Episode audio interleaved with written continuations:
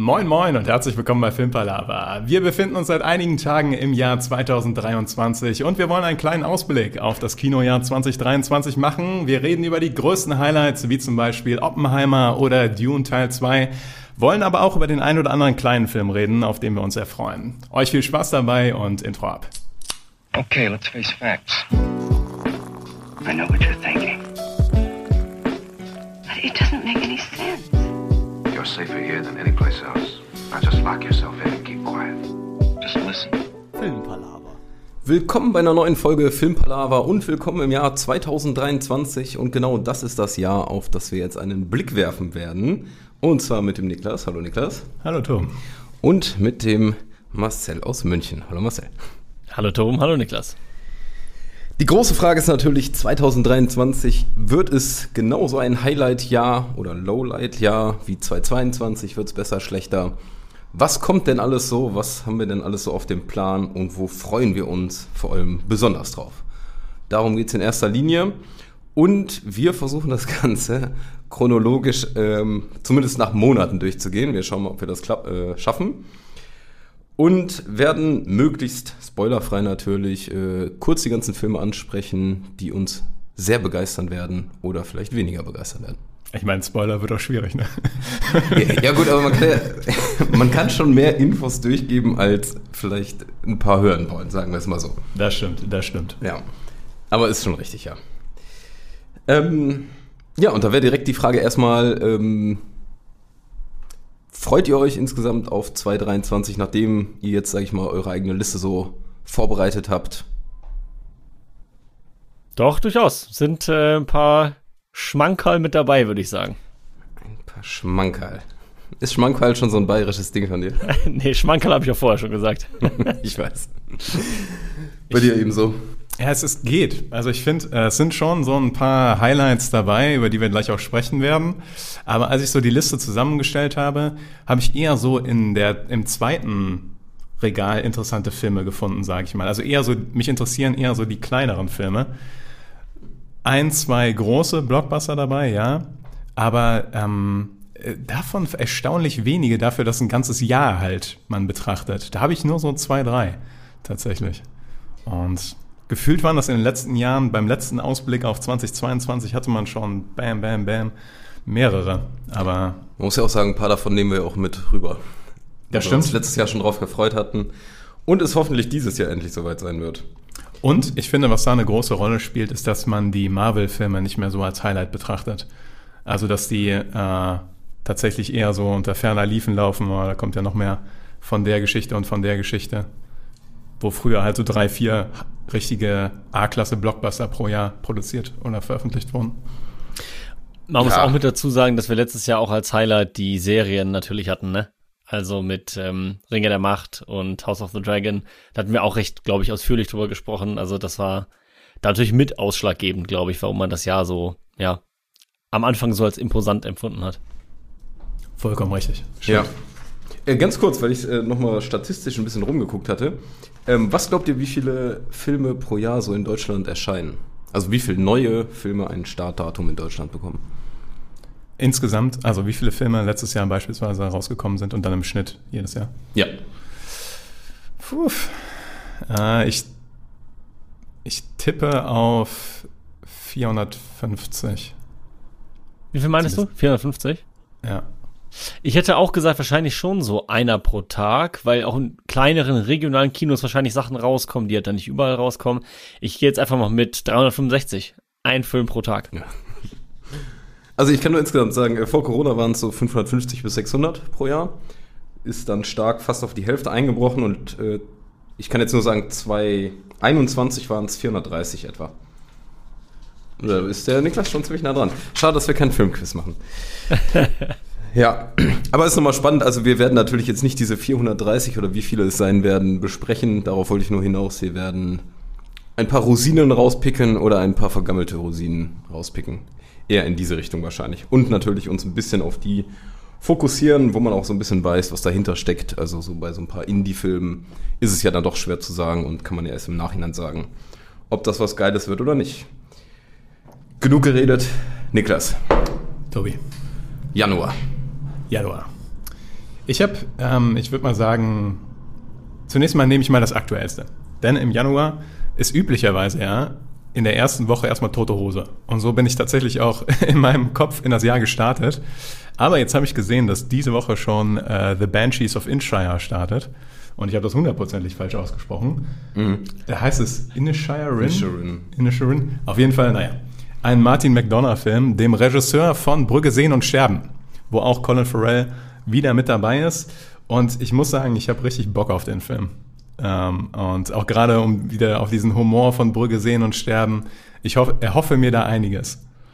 Das könnte, also das Jahr könnte gut starten, was das angeht. Blendest du immer so ein bisschen Trailer-Material jetzt hier ein? Ich werde es auf jeden Fall, da wo Trailer da sind, werde ich es tun, ja. Ja, okay, cool. Weil dann hat man ja immer noch mal so einen Eindruck und dann müssen wir jetzt nicht genau drum reden, worum es alles gehen wird und sowas, ne? Das stimmt, das ist ein guter Punkt. Man kann nur ich sagen, kann bei dem Sorry, ja. ja. Marcel? Nee, bitte, wenn du noch was dazufügen wolltest, dann, weil ich würde schon direkt weitergehen, also. Ich, ich wollte nur sagen, dass wir haben den Film äh, den, oder den Trailer von dem Film irgendwann mal in Originalsprache gesehen und den kann man auf keinen Fall im Original Englisch gucken, weil der hat so einen irischen Slang, da verstehst du kein Wort, wirklich kein Wort. kann ich bestätigen, ja. ja. Ah, schön. Kann ich mir sehr gut vorstellen. Ähm, ich wollte direkt mit einem Film weitermachen, der auch jetzt direkt startet, den wir auch, meine ich, letztes Jahr schon besprochen hatten, nämlich ähm, Operation Fort Tune, glaube ich, von Guy Ritchie. Ähm, ja, ich kann mir nach wie vor vorstellen, dass das einfach ein unterhaltsamer Film ist. Ich muss sagen, ich erwarte nicht übertrieben viel von dem Film. Ähm, aber kann mir schon vorstellen, dass es unterhaltsame Kinominuten wären oder sind. Tatsächlich werden wir das in etwa zwei Stunden feststellen. Aber ähm, dann können wir ah, okay. keine Kritik mehr dazu geben. Ähm, nee, wir sind auch gespannt, würde ich sagen. Aber es ist auch so, Guy Ritchie hat in letzter Zeit echt, also irgendwie hatte ich auch so ein bisschen das Gefühl, er geht langsam zu Fließbandarbeit über. Also ich würde mir da lieber alle zwei Jahre einen Film wünschen, der nochmal so richtig geil ist. Also The Gentleman fand ich nochmal super.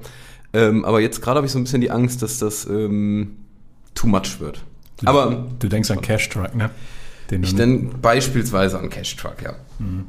ja ich, bin, ich gehe sehr offen an den Film heran, aber ich bin auch nicht also Guy Ritchie ist schon mittlerweile ein Name, wo man jetzt nicht unbedingt weiß, dass man A-Klasse bekommt.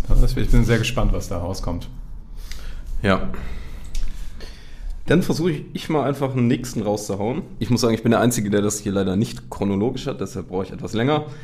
Ähm, ein Film, auf den ich mich freuen werde im Januar noch, ist ähm, Babylon im Rausch der Ekstase. Also ich meine, da haben wir ja einen wundervollen Cast. Wir haben Margot Robbie und Brad Pitt in einem, in einem Rausch der Ekstase, könnte man sagen. Also der Trailer sieht schon sehr, sehr durcheinander aus und ähm, ja, ich freue mich da sehr. Damien Chazelle, ne?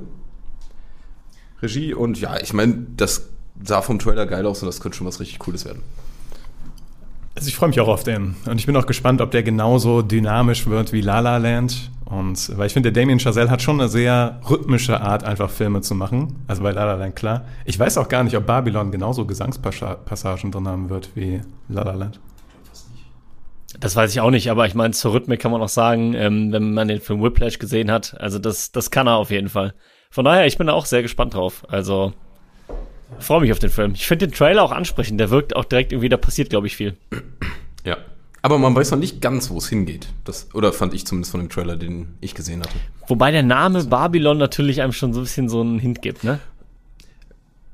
Ja, so, aber ich könnte. Also, ja. Ich sag mal so, ich könnte mir vorstellen, dass, ähm, oder ich habe immer die Hoffnung, dass man, sage ich mal, das Trailermaterial, sage ich vielleicht, eher die erste Hälfte widerspiegelt und man zum Ende hinaus in ein wundervolles, überraschendes Finale stolpert. Aber mal sehen. Also ich hatte ein bisschen das Gefühl, so Wolf of Wall Street im frühen Hollywood, irgendwie so. Vom Gefühl her, was ich da so gesehen habe. so, ich, ja, ich habe noch ein weiteres Highlight im, im, Januar tatsächlich. Wir werden uns nicht die ganze Zeit am Januar festhalten, keine Sorge. Aber der Januar startet tatsächlich vergleichsweise gut. Ich vermute auch, dass der Marcel und der Tobi das auch auf ihren Listen haben. Denn ähm, es kommt ein weiterer Film von Florian Zeller. Und Florian Zeller ist der Regisseur von The Father, den wir komplett abgefeiert haben und der tatsächlich auch in unserer äh, in unseren Top 10 von 2022 gelandet ist. 21. 21, genau, 21. Und zwar The Sun. Sehr kreativ, nach The Father kommt The Sun. Und ich bin sehr gespannt, wie der das aufziehen wird. Also Marcel nickt schon so, ich vermute, du hast ihn auch auf deiner Liste. Ja, auf jeden Fall. Vor allen Dingen, ich habe mir den äh, Trailer auch angeschaut und bin gespannt, Hugh Jackman in so einer Rolle nochmal zu sehen, den man ja auch häufiger jetzt doch mehr vielleicht in Action-Sachen oder ne, Sachen gesehen hat und da nochmal doch, glaube ich, in einer eher dramatischen Rolle, so wie es scheint. Ähm, bin sehr gespannt. Ich fand The Father mit dem besten Film im Jahr 2021. Ähm, der Trailer von The Sun spricht mich genauso an. Also ich bin äh, auf den Film tatsächlich freue ich mich fast am meisten im ganzen Januar, muss ich ehrlich zugeben. Glaubt ihr, dass er jedes Jahr jetzt einen Film rausbringt? Dann The Daughter, The Mother, The Grandmother? Also alle, alle zwei Jahre. Ah, ja, Aber, ja. Also ich sag mal, wenn er das immer auf dem Niveau macht und immer andere Themen, von mir aus gerne. Also. ich fein mit, ja. Aber ich bin auch sehr gespannt. Vor allem, was bei The Father so krass war, ist diese innovative Erzählweise. Und jetzt bin ich sehr gespannt, was bei The Sun dann da herumkommt. Ja, den gleichen Move kann man ja eigentlich nicht nochmal machen, weil nee, der hing ja, sage ich mal, auch mit dem Thema da zusammen. Aber ähm, genug Kreativität ist auf jeden Fall da. Ich hätte jetzt noch eine Sache für Januar. Ja. Ich weiß nicht, wie das bei euch ist. Ähm, ich hätte noch Megan. Ähm, komisches Puppen, künstliche Intelligenzmädel, das auf die, ich nenne es mal, Schwester aufpassen soll. Ähm, ich fand, ich finde die Idee super spannend. Ist jetzt nichts komplett Neues, aber ich fand es äh, insgesamt spannend. Aber, oder ich finde sogar die Optik cool, aber jetzt hatte ich letztens einen Trailer mir angeguckt und muss sagen, der hat mich dann doch wieder sehr schockiert und ich glaube, es wird doch eher sehr billig werden. Ich weiß nicht, wie ihr das seht. Ja, also ich bin da ein bisschen, äh, ich, ich, ich gehe da vorsichtig an den Film heran. Ich werde mir den angucken. Ähm, aber ich weiß noch nicht, ob das jetzt in die Horrorrichtung oder in die Satire-Richtung geht. Das ist beides noch möglich vom Trailer her. Und äh, ich vermute allerdings eher Horror. Und da Mal gucken. Also weiß ich nicht. Aber ich glaube auch Horror. Ja, so ein bisschen also, Drama auch dabei, so ein bisschen. Ja. Ja. Allerdings äh, gibt es im Januar auch noch die drei Fragezeichen, ne? Touché. Die mit, äh, heißt der Julius Weckauf? Julius Weckauf von Der Junge muss an die frische Luft vor allem. Und ich muss sagen, ich bin ja schon ein bisschen gespannt, ne? Also einfach weil drei Fragezeichen mir halt ein bisschen am Herzen liegt. Und ich glaube, ich habe noch nie eine Verfilmung davon gesehen. Habt ihr schon mal eine gesehen? Es gab ja schon welche. Ich habe noch nicht. Nee, ich glaube ich auch nicht. Das Einzige, was ich gelesen, äh, gesehen habe, war mal so eine Live-Lesung. Aber das ist natürlich auch kein Film. Ja. Aber ich finde, schauspielerisch äh, haben die es cool getroffen. Also so erstmal von der Optik. Fand ich sehr gut aus. Ähm, und ich finde, gerade Julius Weg auch, weiß man ja auch, der kann was. Jetzt weiß ich aber nicht, zumindest sieht es ein bisschen vom Trailer aus, als würden die es dann doch sehr, sehr für die sehr junge Generation machen. Ist der, Just, da, ist der Justus Jonas? Oder wer ja. ist der? Ja. Ähm, weil da hätte ich mir irgendwie gehofft, ähm, weiß ich nicht, dass man vielleicht diese Nostalgie-Leute, die jetzt seit 20 Jahren oder seit wann auch immer, äh, also in unserem Alter drei Fragezeichen verfolgt haben, dass die das vielleicht so ein bisschen mehr für die mitmachen, wie das bei Pixar-Filmen gemacht wird. Und ich fand, so sah es nicht aus. Also es ist, glaube ich, eher ein Kinderfilm. Aber ich finde es auch okay. Ich finde, es darf auch nochmal einfach ein guter Kinderfilm kommen, ähm, der jetzt vielleicht nicht für uns als Zielgruppe gedacht ist. Also ich weiß, was du meinst. Klar würde ich mich auch freuen, wenn ich da noch mit angesprochen werden würde. Einfach, wie du sagst, aus den Nostalgiegründen. Aber ich finde es eben auch okay, wenn es einfach mal ein Film für Kinder ist und auch dementsprechend gemacht wird. Ich meine, das ist halt auch schwierig, was Pixar da schafft, ne? Diese, das miteinander zu verbinden, dass es irgendwie sowohl für Erwachsene als auch für Kinder funktioniert, ist immer echt so ein bisschen die Meisterdisziplin. Ähm, aber wenn es einfach ein guter, solider Kinderfilm ist, dann finde ich es auch voll okay. Obwohl schon interessant ist, ne? ist denn drei Fragezeichen bei Kindern immer noch so beliebt? Ich habe überhaupt keine Ahnung. Ich habe auch keine Ahnung. Weil, also, es, also es kommen immer noch neue Folgen raus. Also dementsprechend wahrscheinlich auch neue Bücher. Also ich gehe schon davon aus, dass es immer noch. Ich habe das Gefühl, das sind so Sachen, die sind so ein bisschen zeitlos irgendwie. Okay. Marcel, du kannst ja bis zum nächsten Mal ähm, in der Schule mal ein bisschen rumfragen. Wie, ja. Ob das, ob das noch ein Ding ist oder nicht. Weil ich weiß auch nicht. Ob die Kids da noch die Fragezeichen lesen. Eigentlich so in der achten Klasse, wo ich gerade Deutsch habe, da müsste eigentlich ja so die Zielgruppe sein. Ungefähr so. Ja. Das liefern ich kann da mal, äh, ich kann da mal eine, eine kleine Statistik er erheben. Völlig random. Aber äh, warum ich mich tatsächlich sehr freue im Februar, wenn wir in den Februar springen können oder wollen, ähm, was eher, glaube ich, kein Kinderfilm wird, ist äh, Die Frau im Nebel. Und ähm, da bin ich sehr gespannt. Ich meine, das Ganze so generell, das asiatische Kino überzeugt mich in den letzten Jahren sowieso ziemlich. Ähm, Niklas, wir hatten im Jahresrückblick darüber gesprochen, in meiner Top 5 waren zwei japanische Filme. Davor das Jahr Parasite als äh, erster fremdsprachiger Oscar-Gewinner, also Haupt-Oscar-Gewinner. Und jetzt kommt die Frau im Nebel, ist wieder koreanisch.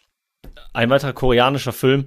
Und ich bin äh, sehr gespannt, wie der ist. Also wie gesagt, ich bin vom asiatischen Kino momentan so überzeugt und so gefesselt von den Ideen, dass ich da richtig Bock drauf habe. Ja, same. Ich habe es auch als ein Highlight von meinem Jahr tatsächlich markiert. Oh. Und äh, ja, und man musste tatsächlich auch ein bisschen aufpassen, weil er bei vielen Zusammenfassungen von dem Jahr ähm, oder von Seiten, wo man so Filme für 2023 gesehen hat, wurde der nicht genannt aus irgendeinem Grund. Hier auch nicht. Nee? ich habe nicht gefunden. Ja.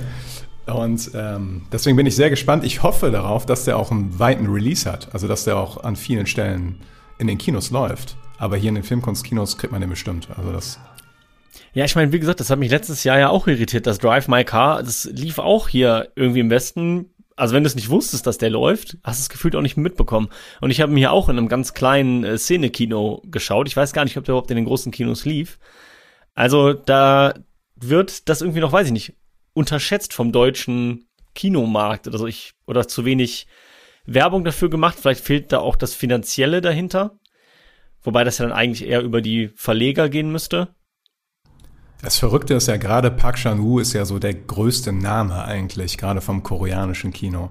Also mit mittlerweile vielleicht Bong Joon-ho von Parasite größer tatsächlich, aber davor mit Oldboy war Park Chan-woo der größte Name. Deswegen, aber selbst der den wird keiner kennen, der sich nicht mal mit südkoreanischem Kino irgendwie auseinandergesetzt hat. Deswegen ist es vielleicht doch schon eine Nische. Und wir unterschätzen nur, wie krass das Nische ist, weil wir generell uns mit Filmen auseinandersetzen. Und deswegen sind die immer noch so, naja, stiefmütterlich behandelt in deutschen Kinosälen. Ja, vielleicht, ja. Aber zu Unrecht, auf jeden Fall zu Unrecht. Also da, da würde ich äh, tausendprozentig drei Marvel-Filme rausschmeißen und einen koreanischen oder japanischen Film in die großen Kinos äh, schicken. Ich meine, da kannst du ja einen anderen Film im Februar rausschmeißen, nämlich Ant-Man and the Wasp. Würde ich sofort also, rausschmeißen dafür, wirklich. ja, das ist zum Beispiel so ein Beispiel für einen Film, wo ich überhaupt keine, wo ich, ich habe das gelesen und ich hatte kein, noch nicht mal eine Emotion. Ich habe einfach gefühlt, ja, das ist okay. Marvel. Habt ihr den alten geguckt? Den, also den ersten Teil? Ich habe den ersten Ant-Man, den fand ich gar nicht schlecht, den ersten Ant-Man. Und den zweiten fand ich schon so, hm, keine ist Ahnung. Das? Ich dachte, das wäre der zweite. Nee, ist der dritte tatsächlich. Der zweite war, hieß einfach nur Ant-Man and the Wasp, glaube ich. Ich es weiß doch gar nicht, ob ich den zweiten Ant-Man and the Wasp und Ant-Man and the Wasp Quantumania. das sind, müsste der dritte sein. Also wenn ich mich jetzt nicht gerade... Warte mal, gibt es einen Ant-Man-Film überhaupt? Ja, also klar. Gibt es nur Ant-Man? Ja, klar. Ah, Mist. Okay, sorry. Ja, oder, nee. oder, oder habe ich gerade äh, einen Schlaganfall? Ich hatte kurz überlegt, ob Ant-Man and the Wasp der erste richtige nee, nee, Ant-Man-Film nee, ist. Nee, nee, es gab The Ant-Man einfach nur und dann gab es äh, Ant-Man and the Wasp. Ja. Ziemlich safe. Ich glaube, man merkt unsere Begeisterung und ich denke, den kann man wirklich streichen. Ja. Auch vor allem, ich habe einen Trailer gesehen und ich fand das sah ganz furchtbar aus. Also die, die gehen ja ins ich weiß nicht, ob die nach Quantumania reingehen oder was, was auch immer, aber es sah nach so einer verrückt weirden Welt aus, die nicht mal mehr cool aussieht. Ja, die müssen jetzt das Ruder mal rumreißen, ne? Langsam. Also die haben jetzt, die steuern auf jeden Fall mit ihrem MCU langsam echt in den kritischen Bereich rein. Also die Begeisterung ist echt auf dem Tiefpunkt tatsächlich. Ja, ich meine, wir hatten das Thema letztes Jahr auch schon. Da haben wir auch schon gesagt, die ganzen Marvel-Dinger sind für uns irgendwie so, ja, man ist überdrüssig und es lässt ja nicht nach. Sie ballern hinterher. Da wird einfach hinterher geschmissen, was geht. Also, ich habe das, glaube ich, hier auf dem Kanal schon oft genug kundgetan, wie kritisch ich, ich das sehe. Daran wird sich auch nichts mehr ändern. Aber es ist so, wie du sagst. Also, ich lese das und bin, in, klingt jetzt vielleicht ein bisschen hart, aber fühle mich innerlich tot. Also, es ist so, okay. und weiter. Ach ja. Februar, ich habe ähm, noch Knock at the Cabin. Ja, M. Night Shyamalan. Genau. Ja, das, das, das, ist eine Achterbahnfahrt mit dem guten Herrn. Ja, ist tatsächlich ähm, so. Also ich, ähm, ich habe keine riesen Erwartungen, also ich denke nicht, dass es der Wahnsinnsfilm wird, aber ich werde mir angucken, weil ich es, äh, ja, ich finde es irgendwie amüsant. Und äh, Rupert Grint spielt mit, glaube ich. Ja. Ron Weasley. Ja. Und den habe ich auch seit Ewigkeit nicht gesehen irgendwo. Also ich glaube, der ist auch nicht ganz so aktiv im Filmbusiness mehr, aber Ähm, ja, den einfach nochmal zu sehen. Aber wie gesagt, das wird eher so ein kleiner Spaßfilm wahrscheinlich. Aber ich muss sagen, der Trailer sah zumindest interessant aus. Nun sind M. Night Shyamalan-Filme auch tatsächlich meistens gut für Trailer, weil da dann ja meistens irgendwie so ein sehr interessantes Szenario aufgezogen wird. Mhm. Ähm, Dave Bautista ist da in der Hauptrolle. Mhm. Und äh, ich bin interessiert zumindest. Ich habe ihn als, als interessiert slash uff in meiner Liste stehen. uff ist auch schön. ja, ich habe noch ein paar mehr Uffs in dem Jahr tatsächlich, aber ähm, ähm, ja. Aber ja, ich bin so gesehen auch gespannt, weil ich jetzt heute erst gelesen habe, dass äh, Batista auch jetzt nochmal öffentlich gesagt hat, okay, ähm, sein Auftritt im nächsten MCU-Film wird der letzte seines Charakters. Wie heißt der nochmal? Irgendwas äh, mit Drax. Oh, nee, Drax? Oh, Do, Drax, Drax, glaube ich. Bei Guardians of the Galaxy. Galaxy ne? Genau, genau. Drax, ja, ich glaube es richtig. Genau. Also, dass sein Charakter mit dem nächsten Film, was dann, glaube ich, der dritte Film davon ist, äh, auserzählt sein wird.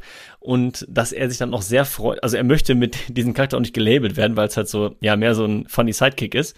Und dass er richtig Bock hat, jetzt Filme zu machen, irgendwie, die mehr Dramatik haben oder, ne, tiefer gehende Rollen. Von daher, wer weiß, vielleicht ist das der erste Aufschlag in die Richtung. Das ist, glaube ich, noch keine hochdramatische Rolle, aber wechselt zumindest mal das Genre. Ja, bei Blade Runner 2049 finde ich, da hatte der, wenn auch nur diese kleine 5 Minuten Anfangsszene, da fand ich ihn richtig wundervoll drin. Auf ja. jeden Fall. März? Ich habe noch ein, ähm, sogar ein leichtes Highlight für ähm, Februar. äh, und zwar äh, habe ich noch gefunden, die Aussprache oder Women Talking. Ich blicke in ahnungslose Gesichter. Ja. Ist von Sarah Polley, das ist eigentlich eine Schauspielerin. Ähm, wer spielt mit? Äh, Rune Mara und Frances McDormand. Und das sind natürlich die beiden äh, Namen, die mich dann begeistert haben. Check gerne mal kurz zwischen, ob ich Blödsinn rede, weil ich glaube, dass der im Februar rauskommt. Die Aussprache, sagst du? Ähm, ja. Oder Women Talking. Und da geht es ganz grob um ein paar, also in der Vergangenheit auf jeden Fall, ein Dorf mit vielen Frauen. Die Männer sind aus irgendeinem Grund irgendwo unterwegs. Wie gesagt, ich habe mir nur ganz grob das durchgelesen und die Frauen überlegen jetzt, haben drei Optionen. Die bleiben da und es bleibt wie es ist, die kämpfen oder die fliehen. Ich sehe da eine Menge Potenzial. Ich fand, äh, die ersten Bilder sahen geil aus und ja, also wenn ich Francis McDormand höre, dann will ich den Film sehen und werde mir den auf jeden Fall angucken. Claire Foy ist auch dabei. Ist auch ein großer Name. Das ist es wird auf jeden Fall ein starker Frauenfilm. Und das finde ich, und da habe ich halt auch wieder die Hoffnung, das wird aber auch ein starker Frauenfilm, wo aber auch das Drehbuch in der Richtung von einer starken Frau geschrieben ist und nicht einfach in so einer Sidekick-Story, ja. wie es oft gemacht wird. Also ich kann confirmen, 9. Februar. Und tatsächlich habe ich den nirgendwo gesehen in, in, den Listen, die ich gecheckt habe, tatsächlich. Also super, Tobi, dass wir da einen Cross-Check haben. Gut, dass ich hier meine zweite Chaos-Liste noch habe. Ich habe hier am 9. Februar nur Magic Mike's Last Dance. da sieht man deine Prio. Ja, ja, ja. Der erste war nicht schlecht, also egal. Okay, jetzt aber gerne ab in den März.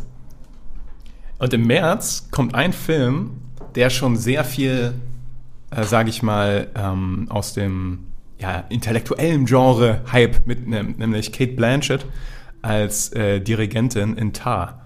Und von dem Film habe ich schon so viel gehört, so, also den Preis bekommen und so und wurde da abgefeiert und so weiter, dass ich schon fast wieder skeptisch bin. Also es ist, ich bin sehr gespannt auf den Film. Ich könnte mir vorstellen, dass der so als, als kleiner Film irgendwie oder sowas richtig cool werden könnte. Aber ja, also wird, glaube ich, interessant. Mhm.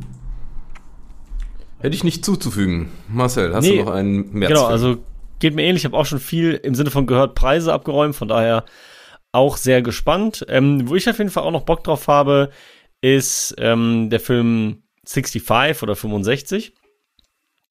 Finde ich insofern ganz interessant, weil ich schon sagen muss, dass mir Adam Driver in den letzten Jahren immer besser gefallen hat. Ich fand es anfangs mit Star Wars immer ein bisschen skeptisch.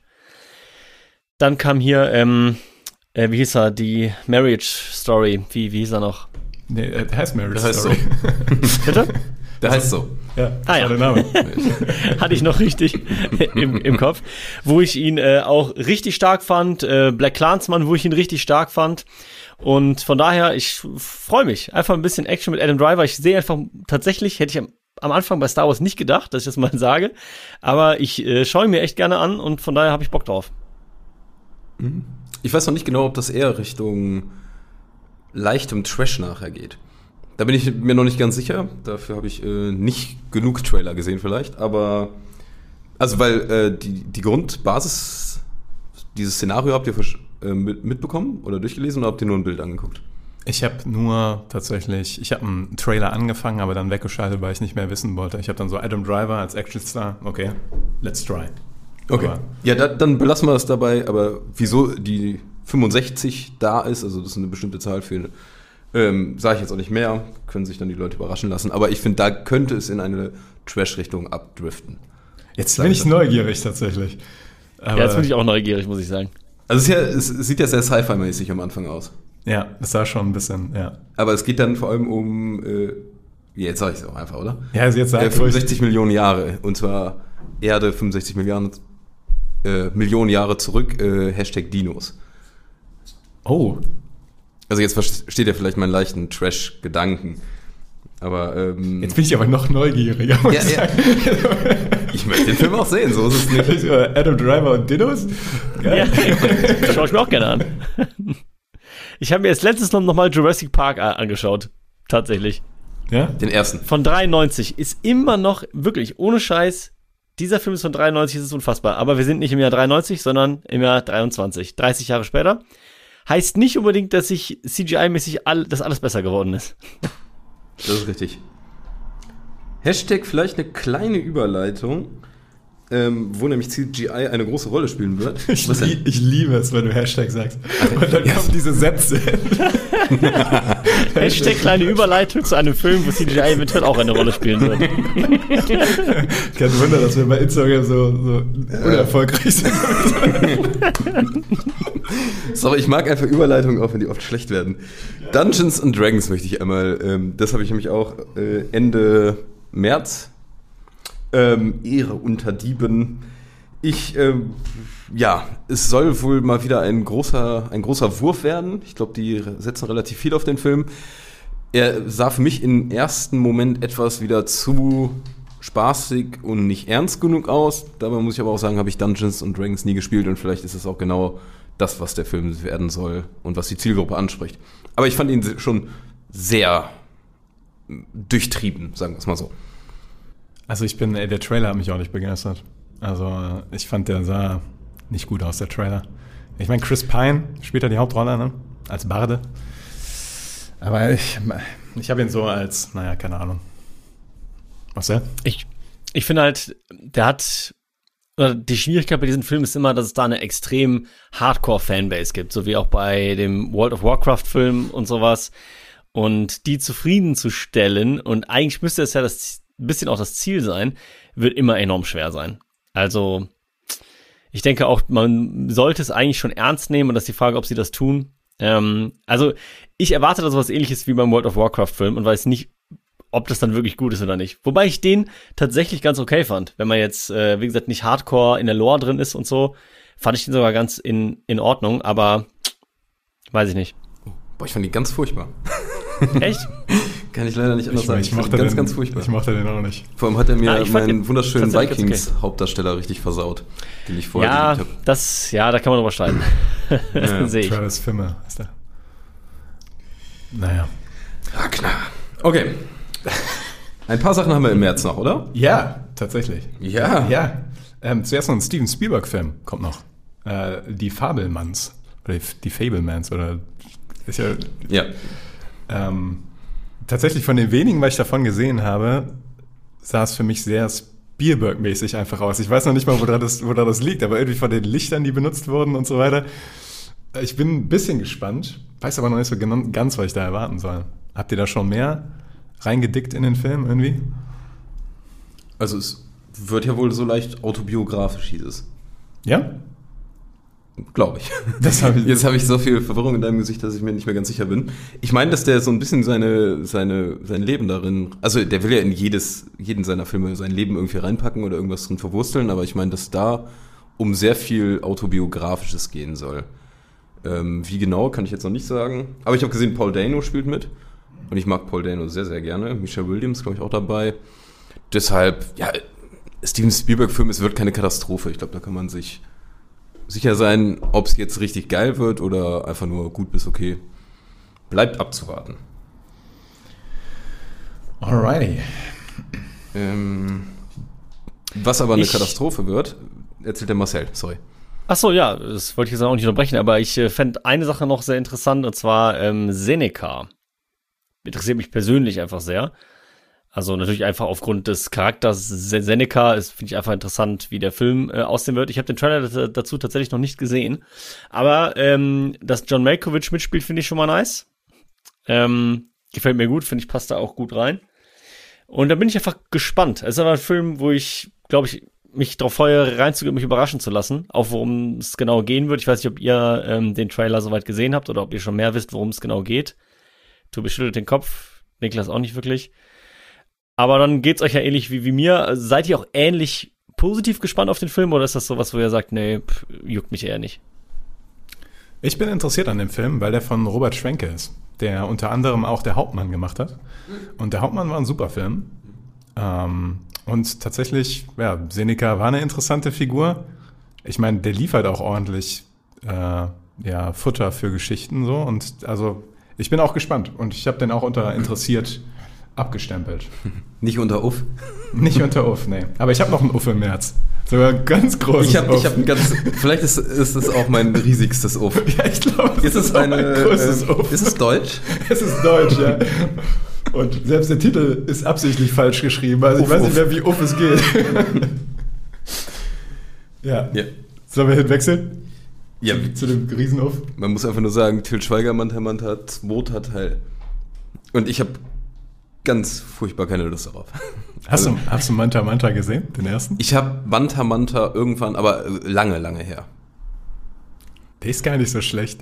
Also ich habe den, ich weiß nicht, ob ich den einfach ein bisschen nostalgisch im, im Kopf habe. Ist lange her, dass ich den gesehen habe, aber ich habe den eigentlich ganz okay im, im Kopf. Und ich glaube, es ist der Film, mit dem Til Schweiger auch groß geworden ist, oder? Ja, ich meine auch. Also auf jeden Fall habe ich Manta Manta auch noch im Kopf. Bei mir ist auch lange her, aber das hier sogar ganz okay war. Aber ich kann mir so richtig vorstellen, wie es jetzt im zweiten Teil einfach nur schlecht wird. Also leider. Vielleicht ist man da auch mittlerweile zu, da hat man zu viele Vorurteile. Aber ich sehe auch nicht, wie das irgendwie jetzt ein durchschlagender Film wird. Macht nicht, hat Til Schweiger Regie? Kannst du das mal ganz kurz? Ja, weil, weil das wird er bei Manta Manta ja wahrscheinlich nicht gehabt haben. Und wenn er jetzt eine typische Tilligkeit da in diesen Film reinbringt, dann Den, möchte ich den einfach nicht. Sepia-Filter und dann erstmal Mhm. Matthias, Die Matthias ganzen- Schweighöfer im zweiten Wagen. Ja, und die ganzen typischen künstlichen Dramen und die Tränen und ja, ach nee. Ich weiß auch nicht, der erste Manta Manta ist ja auch aus den 90ern, oder? Also der war doch, der ist doch schon so alt. Alt auf jeden Fall, ja. Und heutzutage weiß doch auch niemand mehr, dass es ein Auto mal war, der Manta. Also Ich weiß auch nur. selbst ich weiß das nur wegen dem anderen Film, ja. also ich weiß nicht, welche Zielgruppe der da erreichen soll. Ja, für wahrscheinlich die Nostalgie-Fans vom ersten irgendwie, aber Ja. Dann würde ich aber nochmal zu was übergehen, wo ich äh, Bock drauf habe, wo ich mich auch äh, drauf freue, obwohl es der vierte Teil ist und zu viele Fortsetzungen sind ja eigentlich mittelgut. Aber wenn John Wick wieder ein paar Headshots verteilt und es ordentlich krachen lässt, dann werde ich mich wieder sehnlichst im Kinostuhl zurücklehnen und genießen. Das weiß ich. ja, auf jeden Fall. Also habe ich auch Lust drauf. Obwohl ich da auch mittlerweile sagen muss, Reicht langsam, ne? Reicht langsam. Also äh, ich bin gespannt. Ich war schon beim dritten schon wieder so ein bisschen kritischer tatsächlich als bei den ersten beiden und äh, sie reizen es auch aus. So. Aber ich meine, Keanu Reeves, der, der trägt das schon. Also werde ich mir auch angucken, sagen wir es so.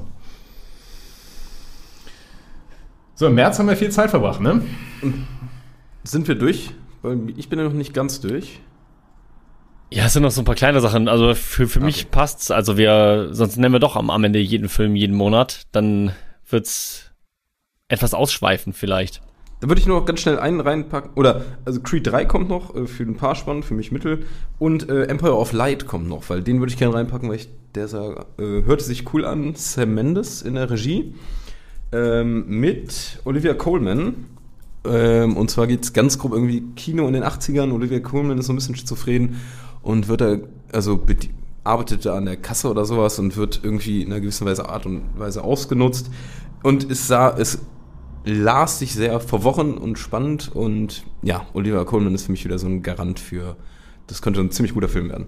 Deshalb möchte ich of the Light, weil das vielleicht ein Highlight werden könnte, noch einwerfen. Damn, noch so ein Film, auf den ich überhaupt nicht gestoßen bin. Der, der höre ich gerade zum ersten Mal von.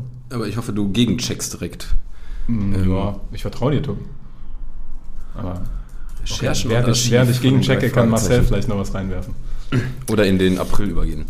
Ich kann mal in den April übergehen. Ähm, ich finde, im April ist ein fettes Highlight, aber ich starte erstmal mit einem anderen Film. Ähm, und zwar mit dem Film Die drei Musketiere d'Artagnan. Und finde ich so gesehen einfach ganz ansprechend, weil Vincent Cassel und Eva Green mitspielen. Und ähm, ich habe Vincent Cassel lange nicht mehr gesehen. Fand ihn, also vor allem damals während meiner Schauspielausbildung, also vor zehn Jahren war ich großer Vincent Cassel-Fan ähm, weil der ja da auch diese quasi diese spanische Ver- Version von Staatsfeind Nummer 1 gemacht hat. Ähm, ich weiß gar nicht mehr genau, wie er heißt. Äh, auch ohne Gage, weil er einfach Bock auf den Film hatte und da so schauspielerisch brilliert hat. Und ähm, ich habe ihn lange nicht mehr gesehen und bin daher gespannt oder schaue ihn mir gerne nochmal im Kino an. Ich erwarte jetzt keine ähm, krassen Höhenflüge von dem Film, aber kann mir schon vorstellen, dass es ein guter, unterhaltsamer Film wird.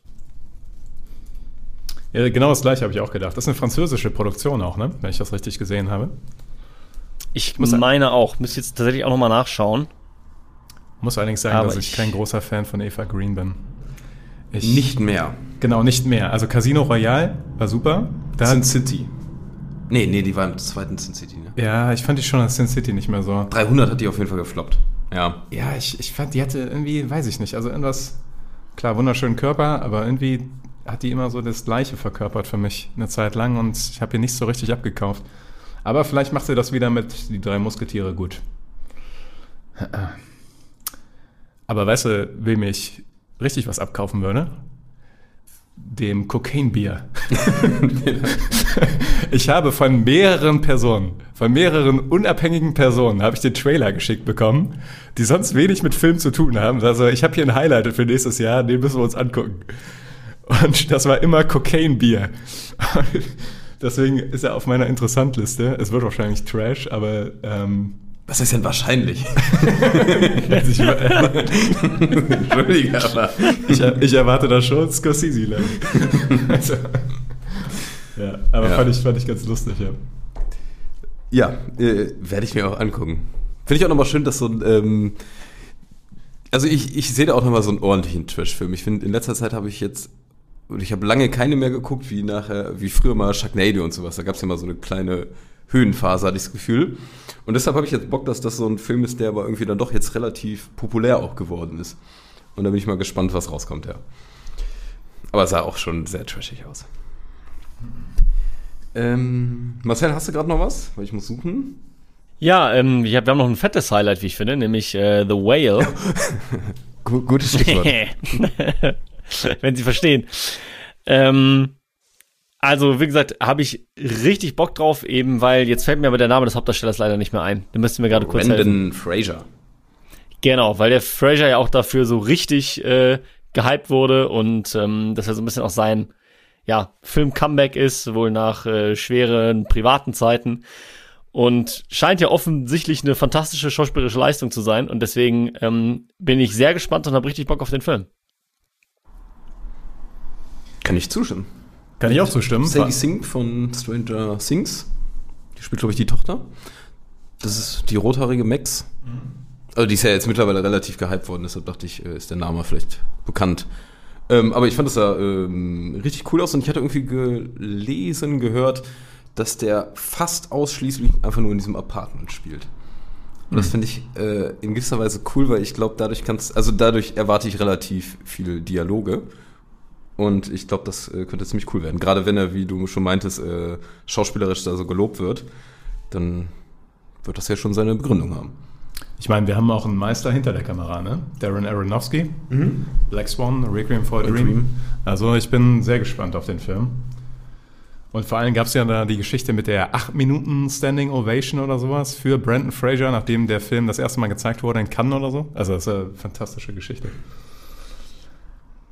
Obwohl man so Geschichten auch immer mit so ein bisschen weiß ich nicht, muss man, also da war es sehr wholesome, weil es halt nur auf ihn gerichtet war tatsächlich. Aber bei vielen Filmen, wenn da so 10 Minuten Standing Ovations danach für den Film sind und dann guckst du den Film denkst so, ja, okay, hätte eine Minute auch gereicht. Also gibt's auch, wollte ich nur damit sagen. Aber Brent Fraser, das war schon eine nette Sache auf jeden Fall. Ich habe nur noch eine Sache im April, aber jetzt auch nicht, äh, nur weil ich es öfter mal gelesen habe, der Super Mario-Film. Den habe ich im März. Warum habe ich den im März? Aber ich habe dahinter geschrieben, Release-Datum ist unterschiedlich angegeben. Deswegen hast du wahrscheinlich du. Ich habe 6. April, aber wie gesagt, man findet ja hin und wieder was anderes. Und man muss ja eh sagen, alles, was wir jetzt von den Monaten sagen, das wird mit Sicherheit nicht so erscheinen. So traurig das ist. Zumindest ein großer Teil wird dann oft nochmal verschoben, Ja. um eine Woche oder so. Genau. Und ein paar, ja, stehen ja auch zum Teil echt noch nicht so ganz fest. Gibt es auch eine große Kontroverse drum, ne, um den Film? Ja, aber hauptsächlich um die Synchron. Genau, Ne? genau. Ja. Die Fans mit der Synchronisation so äh, unzufrieden sind. Ähm, Habe ich keine starke Meinung zu. Ich weiß nicht, wie, wie ihr das seht. Nee. Mir ist einfach egal. Ist nur ein bisschen komisch, dass wirklich Chris Pratt Super Mario ist. Halt. Und das ist schon ein bisschen, naja, gut. Ja. Aber ich, ich, mir ist der Film jetzt auch nicht so wichtig, dass ich mich da einschalten möchte. so. Möchtest du dich denn einschalten, wenn es um das Marvel-Highlight des Jahres wahrscheinlich geht?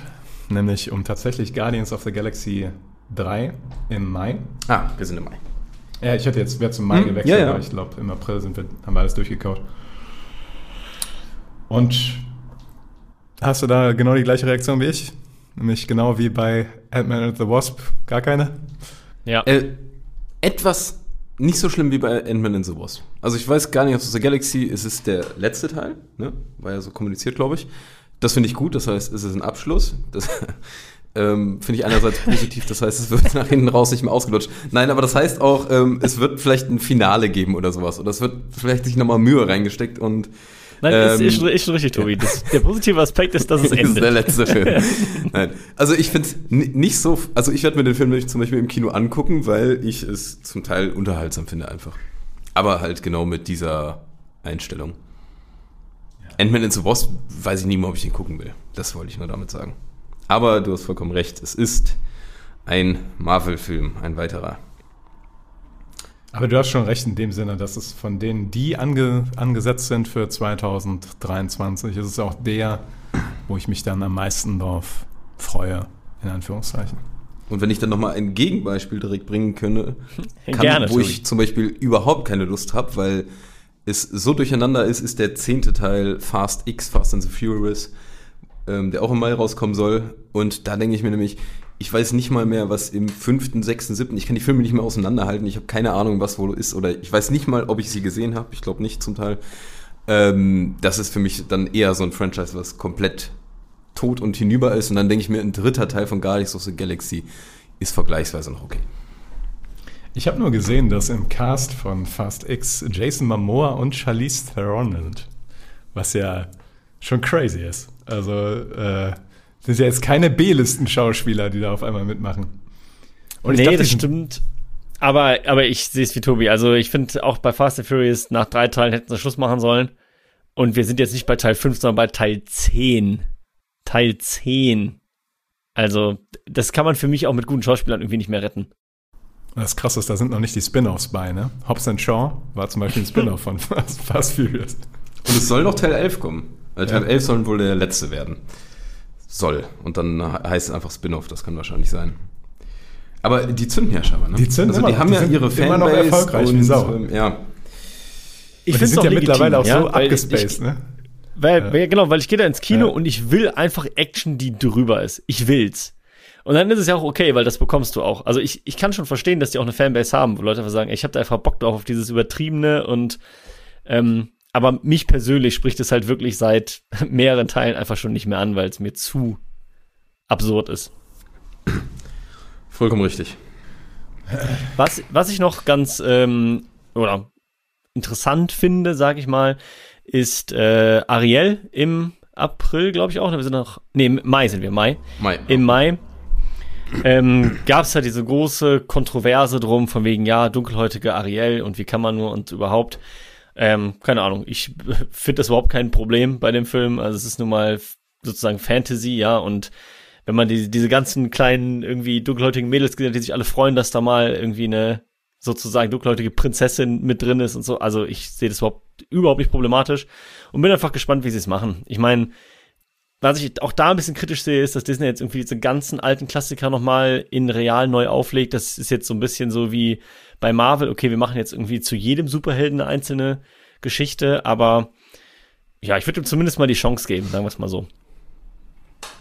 Ja, ich glaube, da sind wir auch relativ einer Meinung, dass das auch definitiv kein Drama ist. Also ich habe mir auch gedacht, wenn man jetzt äh, die, ich weiß, ich bin mit der Farbe jetzt nicht sicher, weil ich kein Ariel-Experte bin, ähm, die hat ja wahrscheinlich eigentlich eine grüne Schwanzflosse oder Beine oder wie auch immer.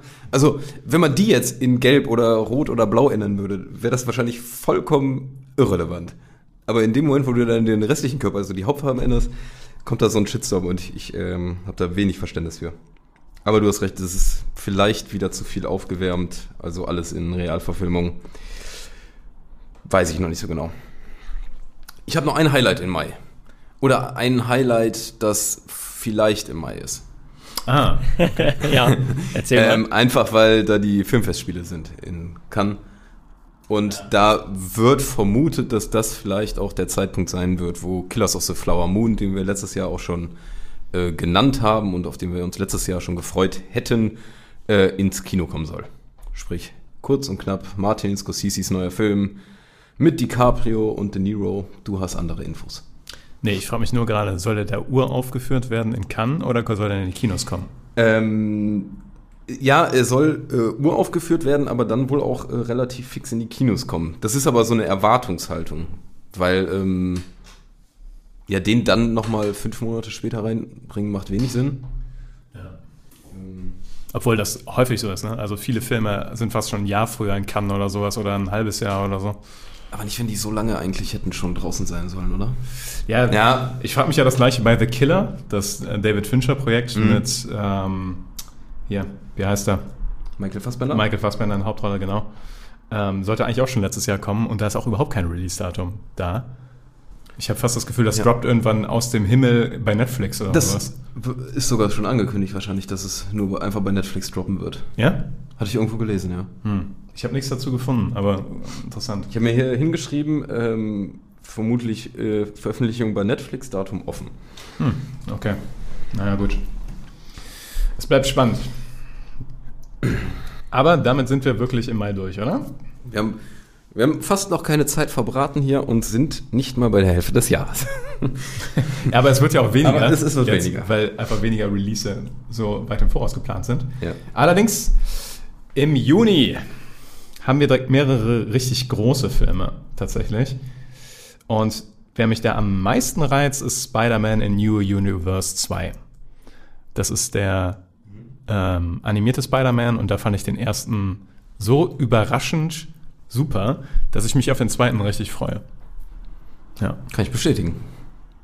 Ja, wäre aber auch tatsächlich bei mir so das einzige Ding, warum ich mich im Juni so richtig freue. also wenn ich, ja, weil wenn ich dann zum Beispiel schon wieder sehe, okay, es gibt noch einen Indiana Jones Film, denke ich mir auch da, why? Bitte. Und Transformers 7 oder The Flash? ja. genau. Damit haben wir auch schon die äh, drei absoluten Top-Highlights genannt, die da noch so kommen. Transformers 7, einfach diese Reihen, die kein Ende finden. Ähm, ja. Aber, aber ich, hab, ich, ich hätte halt. Sorry? Nee, ich äh, wollte noch mal sagen, ich freue mich einfach auf neue Ideen, auf neue Filme. Deswegen diese ganzen Filme äh, wie The Sun, wie The Whale, ähm, alles Sachen, wo ich mir sage, okay, habe ich Bock drauf, aber dieses wirklich Tottrampeln dieser Franchises bin ich einfach mittlerweile wirklich, ja, abgestumpft. Ich habe aber tatsächlich noch ein Highlight im Juni und das ist Elemental. Das ist der neueste, oder bitte, genau, check das mal wieder. Wie, wie heißt der von den drei Fragezeichen, ähm, der die das Archiv macht? Ja. Bob Andrews, ne? Ja. Bob, check das mal bitte. Ähm, das Elemental soll der 27. Pixar-Film werden und es ist ein Pixar-Film. Ich habe äh, Bilder gesehen, kein Trailer.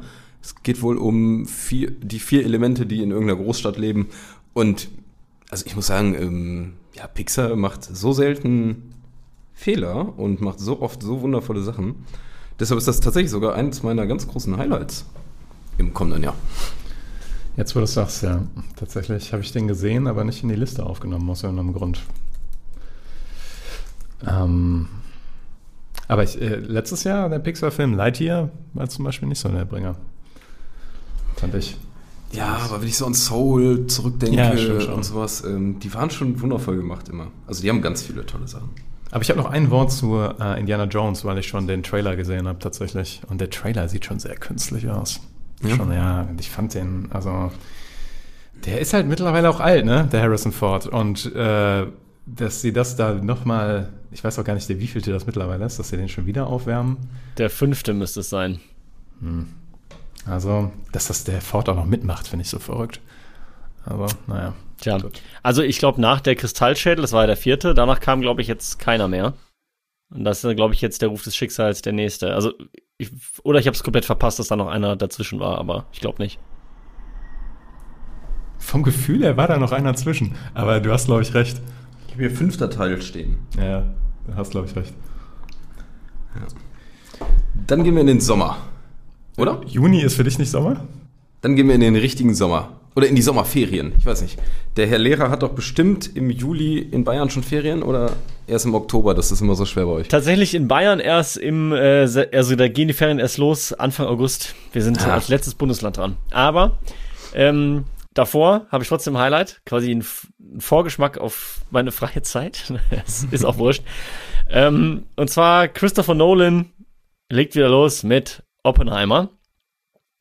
Und ja, man darf gespannt sein. Ich muss sagen, ich fand Tenet so lala ist ein bisschen untertrieben, ist immer noch ein sehr stark gemachter Film, ja, also was die ganze Idee angeht und was auch die Umsetzung angeht.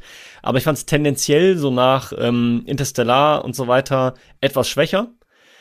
Und ich bin jetzt sehr gespannt, wie Oppenheimer wird, aber hab natürlich wieder mega Bock. Also, wie gesagt, Nolan liefert schon in den letzten Jahren einfach permanent ab und hoffentlich auch dieses Mal wieder. Ja, ganz wundervoller Hauptdarsteller, also mit Killian Murphy, ähm, den ja ein paar von, nicht Kings of New York, äh, von Peaky Blinders kennen werden. Ähm, oder auch von vielen anderen Nolan-Filmen, muss man ja auch sagen. Ich glaube, es ist der sechst, sechste Film mit dem zusammen. Äh, auf jeden Fall, der ist so wundervoll, deshalb habe ich da große Hoffnungen. Aber ich muss auch sagen, ich bin mal gespannt, weil Oppenheimer klingt jetzt erstmal nur nach einer doch sehr, ich nenne es mal, realistischen Geschichte. Und wenn ich jetzt an Tenet, Interstellar, ähm, Inception denke mit Träumen, Zeitreisen, Zeit und allem Verwobenen, äh, bin ich gespannt, ob das äh, auch so bleibt, ob es realistisch bleibt. Ich hoffe es irgendwie. Ich würde mich mal auf einen Nolan-Film freuen, der, ich sag mal, auf dem Boden der Tatsachen bleibt. Ähm, aber äh, dann, das, dann weiß ich nicht, was so. Die Story ist natürlich cool, aber ich weiß nicht, was so der, der das Spannende da sein wird dann. Also ich glaube schon. Also der Oppenheimer war ja der, der Chef quasi vom Manhattan-Projekt. Ja. Ähm, und ich glaube schon, dass du das sehr spannend inszenieren kannst. Und vor allen Dingen gibt es ja diese crazy Geschichte, dass Christopher Nolan eine, zwar nicht besonders große, aber eine echte äh, atomare Explosion dafür gefilmt hat. Also, dass der gesagt hat, nee, wir wollen das schon mal hier, Wollen das schon wir wollen schon eine echt, echte Explosion haben. Und da muss ich sagen, das will ich auch sehen, du. Also ich habe da schon sehr hohe Erwartungen. Ich fand den Teaser auch sehr, sehr stark, den ich jetzt bestimmt hier irgendwo eingeblendet habe. Aber Mhm. ich habe richtig Bock. Ja. Richtig Bock. Ich, ich habe auch richtig Bock. ist auch eins, glaube ich, das größte Highlight für mein Jahr. Das, das allergrößte? Ich glaube schon, ja.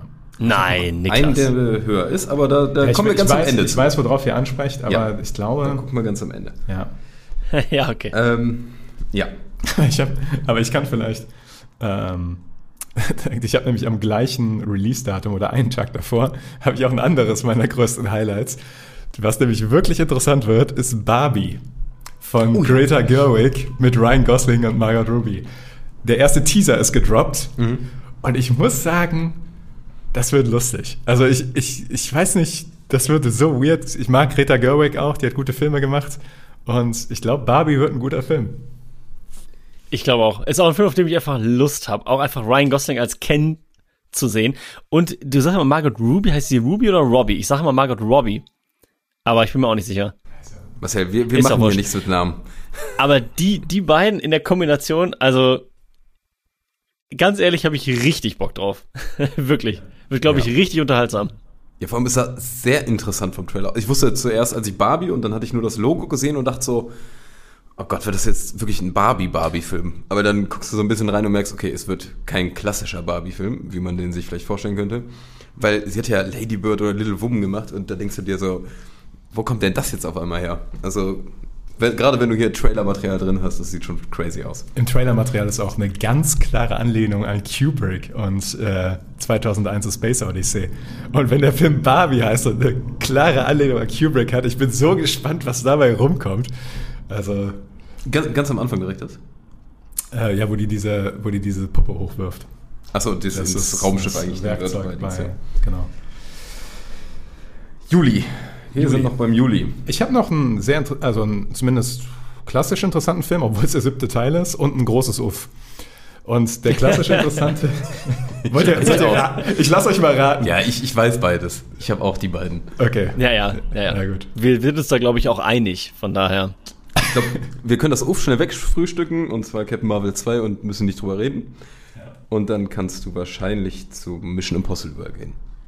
Oder, oder wenn ich es ganz aussprechen darf, Mission Impossible 7 Dead Reckoning Teil 1. ich muss auch sagen, dass der siebte Teil auch noch Teil 1 heißt, ist schon eine Ansage. Aber ich, ich muss halt sagen, die Mission Impossible Filme, die sind fast immer gut.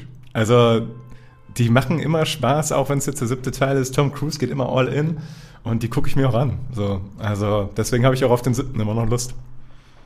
Aber auch deshalb, weil Tom Cruise halt immer all in geht und die Stunts immer so irgendwie besonders sind. Also, weil ich habe ja gerade so gehatet gegen die Franchises, die sich nicht äh, abschließen können.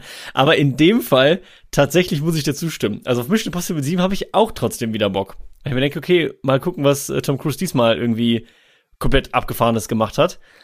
Und ähm, die funktionieren aber auch storytechnisch immer ganz solide. Also.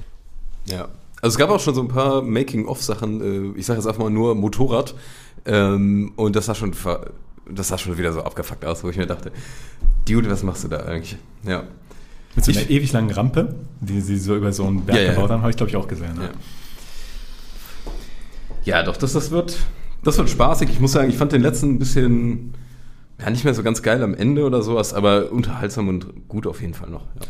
Ich werde nie vergessen, wie in einem Mission Impossible Henry Cavill seine Fäuste nachlädt. Das ist für mich so, obwohl es kein Tom Cruise, der macht irgendwie so oder so. Ich, also, es ist, ich ja. bin mir so eingebrannt. Keine Ahnung. Richtig legendärer Moment. So, Marcel, jetzt kommen wir aber in deine wohlverdienten Sommerferien. Ich sehe hier nur zwei Filme. Ich, tatsächlich habe ich jetzt auch eine ganze Weile lang nichts wirklich Interessantes hier stehen. Sondern nur so, naja, Filme. Ja. Uff. Hast du was Interessantes im August, Marcel? Nicht wirklich. Also, am ehesten vielleicht noch Gran Turismo. Vielleicht. Aber jetzt auch nicht, wo ich sage, okay, yay, äh, bin ich total euphorisch oder total hyped. Da würde ich noch ganz kurz zumindest ähm, The Equalizer 3 nehmen, weil ähm, ich muss einfach sagen, das ist schon fast so ein kleines Guilty Pleasure, weil der bedient eigentlich auch genau die ganzen Sachen, die wir gerade eben auch so ein bisschen abgehatet haben. Noch eine Reihe, nochmal dieses dämliche und stupide. Aber ich muss einfach sagen, ich finde Denzel Washington in dieser Rolle einfach ähm, ganz fantastisch. Ich finde, er hat so eine schöne ähm, Fickt euch Mimik, nenne ich es mal. Ähm, und mir haben die ersten beiden zumindest Spaß gemacht. Es ist aber, wie gesagt, Kopf ausschalten und let's go. Ja, ich denke, denn die restlichen, also wir hätten hier, ich will sie nur noch kurz nennen, Teenage Mutant Ninja Turtles, Blue Beetle, The Nun 2. Ja. Und dann, ich habe auch im September nur The Expendables 4 als irgendwas Nennenswertes. Bisher sonst habe ich nichts im September. Ich habe noch, äh, ja, ich habe noch A Haunting in Venice. Oder Venice, wie auch immer. Das ist der dritte Teil von ähm, Tod auf dem Nil und Orient Express. Ach, okay. Ah, ähm, okay. Ne? Mhm. Also to Orient Express, würde ich ja sagen, war schon ein ziemlich guter Film. Tod auf dem Nil fanden wir beide zumindest relativ, also schon ziemlich schlecht, kann man nicht anders sagen. Und hier habe ich jetzt vielleicht doch nochmal ein bisschen Hoffnung, dass der wieder ein bisschen besser wird, aber insgesamt ist die, die Erwartungshaltung runtergegangen. Oktober. Und damit nähern wir uns auch dem Ende des Jahres. Ich habe gar nichts. Ich habe eins, was ich gefunden habe, nämlich das fliegende Klassenzimmer kommt nochmal mit Tom Schilling. Mhm. Und äh, das ist zumindest interessant. Also werde ich mir wahrscheinlich angucken. Ist von einer schwedischen Regisseurin. Ähm, aber ist eher so ein kleiner Film, wo ich denke, so, es könnte ganz lustig werden. So. Mhm. Erwarte ich auch keinen großen internationalen Erfolg, weil ich glaube, das ist international nicht so eine große Geschichte wie in Deutschland. Nee. Das glaube ich auch nicht. Also von mir aus können wir da auch zum ja, großen Highlight kommen, wo ich gedacht hätte auch, dass es dein Highlight des Jahres sein mhm. wird. Ähm, zu Dune Teil 2. Warum ist es nicht dein Highlight des Jahres, Niklas? Oder ist es es eigentlich doch? Ja, es ist der zweite Teil halt. Also deswegen, und ich, bei, bei Oppenheimer ist der Spielraum größer von dem, was ich zu erwarten habe. Und bei Dune Teil 2, also ich freue mich auch sehr auf den, ja, weil ich den ersten Teil auch wunderbar fand. Ähm, aber äh, ja, ich weiß nicht, ich, ich, ich muss sagen, wenn ich so über die Filme nachdenke, dann hat Oppenheimer noch mehr Interesse bei mir. Also ich freue mich auch sehr auf Dune Teil 2, aber Oppenheimer ein bisschen höher noch. Also ich muss tatsächlich sagen, ich freue mich gerade fast mehr auf Dune Teil 2, weil ich Teil 1 wirklich richtig stark fand und ich die Bücher ja nicht gelesen habe. Das heißt, ich weiß ja gar nicht, wo es hingeht. Das kommt natürlich und, noch hinzu, ja. Ja, und deswegen bin ich wirklich einfach super interessiert, okay, wie geht diese Story weiter, was passiert mit den Charakteren, weil ich die so schön und so gut gezeichnet fand, dass ich halt wirklich Bock auf diesen zweiten Teil habe und auf diese Welt vor allen Dingen habe. Weil auch die irgendwie so, die hat einfach Laune gemacht. Und äh, deswegen freue ich mich fast noch mehr auf Dune Teil 2 als auf, als auf Oppenheimer, zumindest jetzt in diesem Augenblick.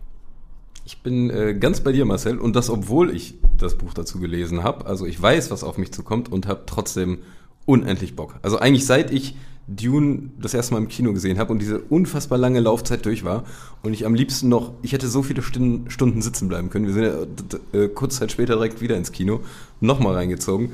Ich finde den Film so geil, zu Hause nochmal gesehen. Also dafür, dass der nicht so alt ist, habe ich den jetzt schon doch recht häufig gesehen und bin nicht weit weg davon, den äh, mir bald wieder anzugucken. Ich habe unendlich Bock auf Dune 2. Also der wird auch, äh, der, ich habe auch mehr Bock auf Oppenheimer, einfach weil ähm, bei Oppenheimer, das kann, das kann so in Richtung Tenet gehen, das kann Richtung absolut fantastisch gehen. Also da weiß ich es noch nicht, aber Dune 2, da habe ich keine Zweifel mit Denis Villeneuve, dass das einfach ähm, eine viereinhalb oder fünf von fünf wird. Ja. Ja. Ja, muss man wenig zu sagen. Also ich glaube auch, dass ähm, wird auf jeden Fall ein sehr, sehr starker Abschluss auch. Also ich kann mir auch nicht vorstellen, dass er das jetzt noch in den Sand setzt, wortwörtlich. Uh. Aber ähm, ja.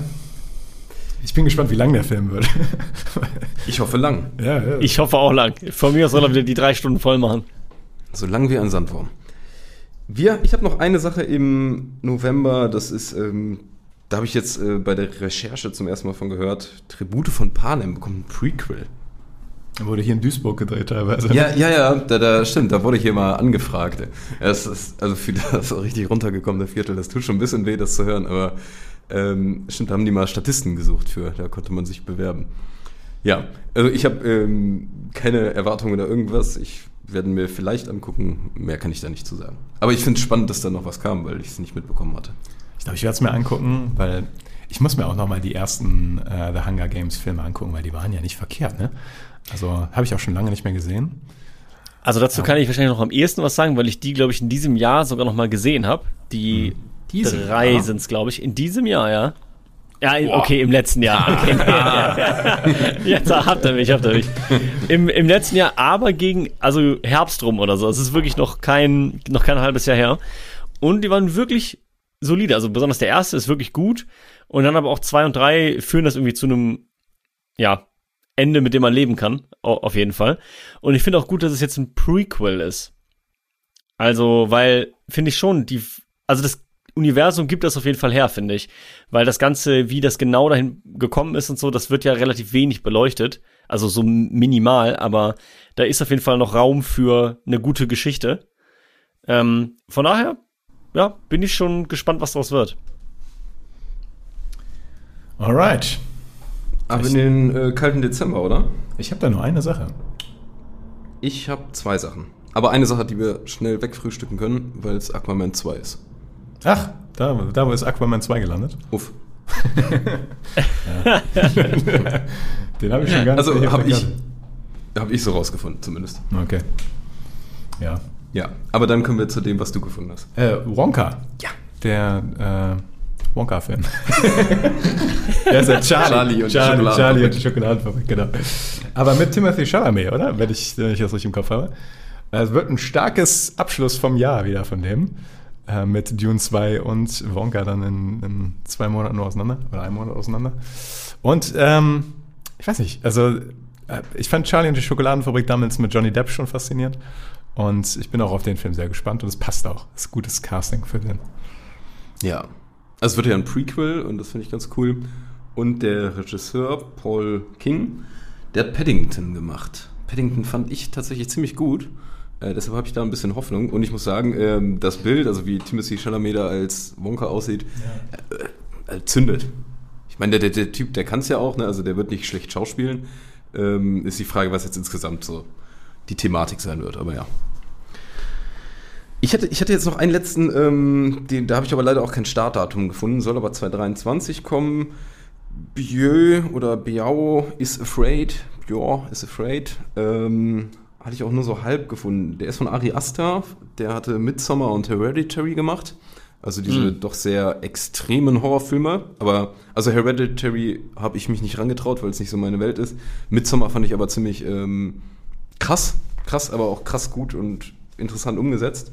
Und der macht jetzt einen neuen Film, eine Art Horrorkomödie vielleicht, aber mit Joaquin Phoenix. Und da der dabei ist, ähm, ja, man muss ja oft nach Schauspielerinnen und Schauspielern auch mal gehen. Äh, Freue ich mich, aber ich habe halt kein Startdatum gefunden. Interessant. Höre ich auch gerade zum ersten Mal von dem Projekt. Aber Ich auch. kommt auf jeden Fall Aber auf meine Joaquin Liste. Phoenix bin ich immer direkt interessiert. Gut. Ich würde sagen, Dann haben wir es durch und dann könnten wir jetzt nochmal einmal ganz schnell vielleicht durchgehen, was wir cool finden, oder machen wir das in deinem Kurzkritikvideo? ähm, wir können ja mal ganz kurz vielleicht die zehn größten Highlights zusammenfassen. Also wir hatten schon, wir machen das im Schnelldurchgang jetzt. Ja. Dune Teil 2. Habe ich so von eurem Gefühl, war so der meist erwartetste Film des Jahres. Und du kannst Oppenheimer ruhig dahinter Oppenheimer, zack, auf die 2. Dann habe ich noch sehr weit oben gesehen ähm, The Whale bei uns. Ja. Dann habe ich noch sehr weit oben bei uns gesehen Barbie. also es ist Ah, jetzt da, würde ich, da würde ich noch vielleicht Killers of the Flower Moon auf jeden Fall noch vorher sehen. Okay. Also auch wenn wir jetzt kein Startdatum haben, aber ich meine, das war einer unserer Top-Filme, auf die wir uns 2022 Ja, gefreut haben. Ja. Und Stimmt, eigentlich ist ja. Das war Und, und die Frau im Nebel sehe ich vielleicht auch noch sogar tatsächlich noch interessanter an. Oder, Marcel? Die Frau im Nebel, ja, also für mich auf jeden Fall schon. Ja, für mich auch, glaube ich. Ich sehe dann Ich- aber. Ah, Marcel?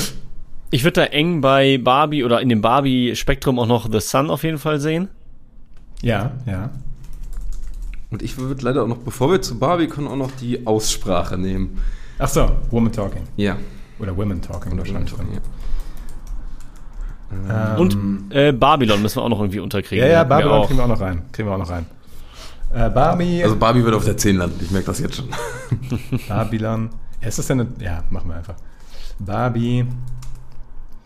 Ähm, ich ich zähle mal kurz durch. Ich gehe mal kurz von oben durch. Dune, Oppenheimer, The Whale, Killers of the Flower Moon, Die Frau im Nebel, The Sun, Woman Talking, Babylon, Barbie. Sind neun. Wir brauchen noch einen. Komm. Ich werfe mal Bear. Elemental rein. Bitte? Cocaine Bear.